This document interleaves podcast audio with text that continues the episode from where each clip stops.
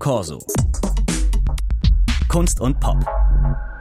Mit Paulus Müller und Anne-Kathrin Kohut. Hallo. Hallo. Oh, wie süß. Was wäre das Netz? Was wären Instagram, TikTok und Co. ohne süße Katzen, Panda-Babys, Otter-Videos? Was wäre unser Kommunizieren ohne niedliche kleine Emojis? Niedlichkeit geht im Netz immer und nicht zuletzt mit der japanischen Anime-Kultur oder dem K-Pop aus Korea wird Niedlichkeit immer wichtiger in der Popkultur. Warum fahren wir so auf Niedlichkeit ab und wieso kann Verniedlichung auch Empowerment sein? Das wollen wir jetzt besprechen mit Anne-Kathrin Kohut. Sie ist Kunsthistorikerin, Medienwissenschaftlerin und Bloggerin, beschäftigt sich mit der Ästhetik und der Geschichte der Popkultur. Vor kurzem hat sie ein Essay zur Aufwertung des Niedlichen in der Popkultur geschrieben. Frau Kohut, was war die letzte Portion Cuteness, die Sie genossen haben? Die letzte Portion Cuteness, die ich genossen habe, die war gestern, ehrlich gesagt, weil ich gerade an einem Essay schreibe über Kawaii, die mhm. japanische Niedlichkeitskultur. Und äh, in dem Zusammenhang habe ich mir einige Kunstwerke von Takashi Murakami angeschaut, dem Künstler. Und da gibt's einiges Niedliches zu entdecken. Hm. Warum funktioniert das Niedliche so gut? Also was das Niedliche so begehrenswert macht, ist erstmal, dass es eine Ästhetik ist, die auf unmittelbare Affekte setzt. Ne, Sie hatten es gerade gesagt, ah, cute, ne? Also man hat eine direkte Reaktion, die ausgelöst wird und das unterscheidet auch das Niedliche von vielen anderen Ästhetiken, die, wie das Schöne zum Beispiel oder das Erhabene oder auch das Hässliche, die erstmal ein eher auf Abstand halten und aus der Distanz betrachtet werden. Also Niedlichkeit ist eine Ästhetik auch der Intimität. Das heißt aber ja auch gleichzeitig, dass Niedlichkeit uns auch manipuliert, oder? Es gibt diesen Aspekt, ja, dass Niedlichkeit manipulativ sein kann. Und wenn man äh, so in die Geschichte auch der Niedlichkeitstheorie, wenn man so will, schaut, dann wird man sehen, dass eigentlich fast immer Niedlichkeit als eine Konsumästhetik gedacht wird und natürlich deshalb, weil sie in der Konsumkultur eingesetzt wird, um uns gewissermaßen zu verführen, natürlich zum Kauf. Mhm, also klassisch in der Werbung auch und vor allen Dingen in der letzten Zeit immer häufiger, ne? Genau, ja, in der Werbung, natürlich auch in den sozialen Medien. Und ähm, wir merken das vielleicht auch selber an unserer Art, wie wir uns im Internet darstellen, selbst präsentieren mit niedlichen kleinen Filtern. Also auch wir verniedlichen uns, um sozusagen ähm, öfter angezeigt zu werden, um gemocht zu werden, um eine Intimität zu erzeugen in der digitalen Kultur, wo ja erstmal keine Nähe vorhanden ist sozusagen. Also die Filter, kurz um das zu erklären für Leute, die da nicht im Thema sind, äh, die schaffen es, dass Gesichter zum Beispiel größere Augen haben, glattere Haut haben, äh, dass wir dann eben niedlicher, ein bisschen ja kindlicher auch rüberkommen, äh, wenn wir das wollten. In Korea und Japan, da spielt ja die Niedlichkeit, Sie haben hm, Japan schon angesprochen, schon länger eine Rolle. Ähm, aus dem weltweit populären K-Pop und der japanischen Anime-Kultur kennen wir auch Frauen, die sich eben mädchenhaft kleiden und dann mit so süßer, hoher Stimme sprechen. In sozialen Netzwerken kann man sehen, dass das massenhaft kopiert wird. Und daran gibt es auch heftige Kritik, unter anderem von Feministinnen. Die Frauen würden sich selbst erniedrigen, sich als wehrlos inszenieren. Wie schätzen Sie das ein und diese Kultur? Also erstmal, ja, ich würde schon sagen, dass das oft der Fall ist. Äh, wir haben das auch nicht nur irgendwie in Japan oder in Korea, aber dann natürlich sehr ausgeprägt als eine eigene Kultur. Aber wenn Sie zum Beispiel an die 90er Jahre denken, Britney Spears. Spice Girls oder Britney Spears, genau, oder das sogenannte Baby Spice, immer mein Lieblingsbeispiel, also da gibt es natürlich auch diese Form der Inszenierung. Und tatsächlich, was da passiert, ist, dass man sich selbst verkleinert, infantilisiert, verniedlicht mit beiden Effekten. Ne? Also man macht sich selber kleiner, um auch wieder Macht ausüben zu können.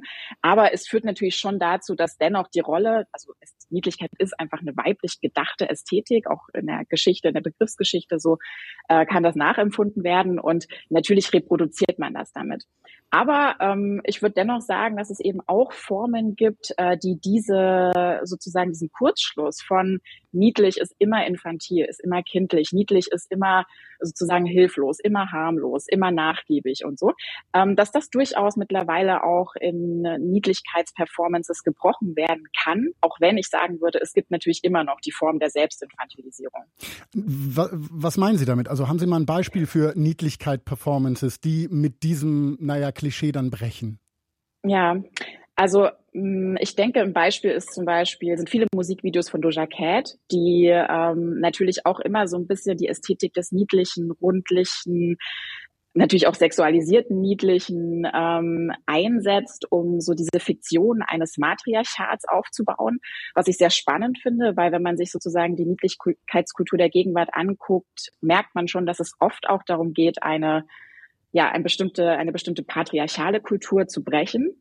Und was sie macht, ist, dass sie natürlich schon zeigt, dass Niedlichkeit auch lange eben sehr eindimensional gedacht wurde, ne, als das, was wir gerade schon besprochen haben. Und es ist natürlich wahnsinnig facettenreich. Ne? Also Niedlichkeit kann Formen der Machtausübung auch ermöglichen, die wir eben lange vielleicht so nicht zugeschrieben haben. Und bei ihr sieht man das, glaube ich, ganz gut, weil sie halt auch klassische Motive der Kunstgeschichte, zum Beispiel Adam und Eva, die Geschichte verkehrt und das mit den Mitteln der Niedlichkeit. Äh, macht sie zum Beispiel im Musikvideo Kiss Me More zusammen mit mhm. Scissor.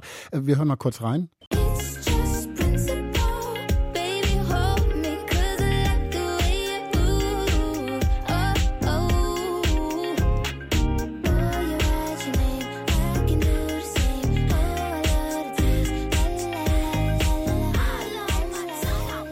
Doja Cat featuring Scissor mit Kiss Me More. Ein Beispiel für, naja, das Brechen mit dem Klischee der Niedlichkeit, sagen Sie, Frau Kohut. Kann Niedlichkeit dann in so einem Zuge wirklich Empowerment sein? Also ich denke schon, die große Herausforderung ist natürlich, dass man ähm, diese Stereotypisierung hinterfragt einerseits, also Niedlichkeit nur als eine Ästhetik des Weiblichen, nur als eine Ästhetik des Kindlichen zu begreifen. Aber andererseits muss man, glaube ich, auch immer StereotypisierungskritikerInnen ja auch hinterfragen, weil sie das oft auch reproduzieren, diese feste Zuschreibung. Und ich glaube aber, dass man im Moment sehen kann, dass zum Beispiel auch Niedlichkeit sehr stark zum Einsatz kommt in queeren Communities, wenn man an so Motive denkt. Ja, also echt jetzt schon aus dem Bereich des Queerbaiting, wenn man so will, also äh, der Vermarktung fast schon von Queerness, aber dennoch, ne, also da sieht man Regenbögen, da sieht man äh, süße kleine Einhörner, ja. da sieht man diese Farbgebungen, die man eben ganz stark mit dem Niedlichen assoziiert.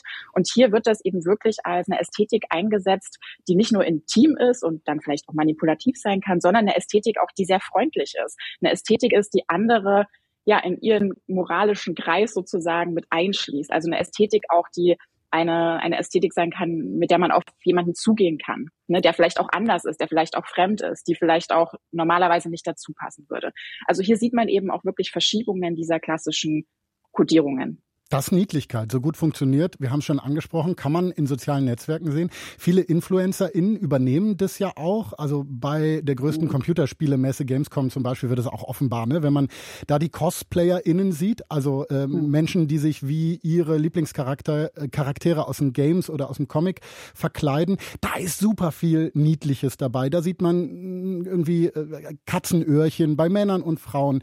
Dass erwachsene Menschen sich so verniedlichen, verkindlichen, hat das, Frau Kuhut, vielleicht auch mit einer Sehnsucht zu tun, nach einer heilen, einer behüteten, einer naiven Kinderwelt in unserer komplizierten und krisengebeutelten realen Welt? Absolut.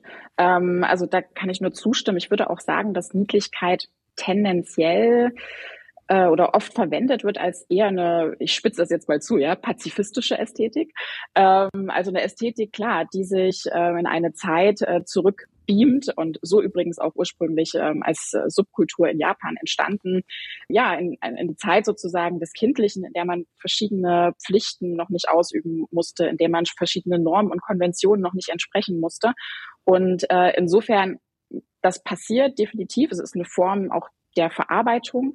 Äh, man kann das dann wiederum unterschiedlich deuten, also als eine positive Form der Verarbeitung oder im Übrigen, wie Takashi Murakami das mal gesagt hat, als eine Kapitulationsästhetik, ja, also dass man äh, aufgibt, äh, sich sozusagen den Gefahren und der Komplexität bestimmter Konflikte zu stellen. Und ich denke, beide Anwendungsbereiche gibt es durchaus. Frau Kohut, vielen lieben Dank für das Gespräch. Ich danke Ihnen. Corso. Kunst und Pop.